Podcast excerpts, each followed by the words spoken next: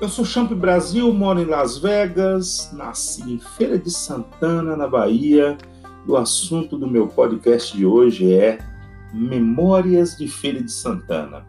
Feira também teve extraterrestre. Agnóstico no conjunto eu nunca fui, mas confesso que uma espécie de espírito de São Tomé, isso sim eu sou. Sobretudo quando o assunto é mais emblemático do que a própria acepção de o que é um mistério. Uma ufologia. Quando eu comecei a ir para a Chapada Diamantina, enveredar no Vale do Pati em busca de paz espiritual, sem qualquer uso de psicotrópico ou algo análogo, foi quando eu tive os primeiros contatos com pessoas que tentaram me convencer de que viram extraterrestres e algumas que me disseram terem sido abduzidas. Acredite. Eu sempre achei aquilo tudo uma grande palhaçada, como aliás acho até hoje. Mas certa vez, na boquinha da noite, recebi uma ligação de minha então namorada me convidando para uma noite mágica lá na Chapada Diamantina, onde ela morava, em frente a um dos lugares mais incríveis do mundo. Não pensei duas vezes. Pus gasolina no Gol Bolinha MI zerado, liguei um som e parti em direção à BA 052. Programei as escalas em Ipirá, Baixa Grande, Macajuba e Rio Barbosa. E daí em diante, uma solidão miserável até a chegada no ponto final a 380 km de casa. Motorola PT500 carregado, mas era praticamente uma peça de enfeite, porque o sinal era razoável perto de Feira de Santana e depois só Deus para dar sinal àquela bosta de celular. Cheguei ao Rio Barbosa lá pelas 11h30 da noite, na saída da cidade com, com sinal de celular ainda fraco, num lugar deserto e muito escuro, notei uma luz intensa vinda de um pasto um pasto desse ligado, a primeira impressão foi um arrepio feito gato que se depara com pitbull na esquina. Diminuí a velocidade do, da caranga, olhei para o Motorola e vi que tinha sinal, não pensei duas vezes. Liguei para o meu amigo Carlos Eduardo Cavalcante de Azevedo, ufólogo autodidata, cheio de cartas da NASA e um conhecimento incrível.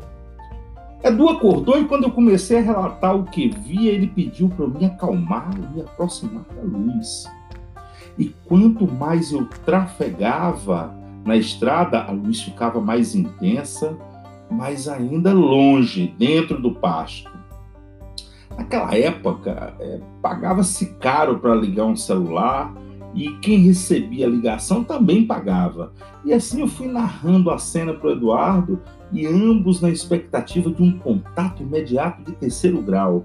Eu já quase cagado nas calças, quando de repente noto que a luz azul intensa era, na verdade, um transformador de energia elétrica em curto-circuito. Que frustração e alívio ao mesmo tempo. Naquele dia, Eduardo me disse que ao voltar eu pagaria sua conta de telefone. Quando eu passei pela Serra do Capabode, famosa pelos lunáticos locais e suas histórias de OVNIs, eu já estava mais interessado em encontrar minha namorada do que querer ver outra coisa, um tipo nave espacial. Em Minas Gerais tem o famoso caso do ET de Varginha. Em Feira de Santana não podia ficar fora dessa jogada, afinal de contas, o Antares é nosso e o boi no lambe. O Observatório Antares já foi um dos mais respeitados do Brasil e, para sê-lo, uma história de outro mundo tinha que coroar essa fama. No dia 12 de janeiro de 1995, era madrugada, lá pelas duas da manhã, quando um grande apagão elétrico pôs a princesa do sertão para voltar a enxergar como na época do candeeiro.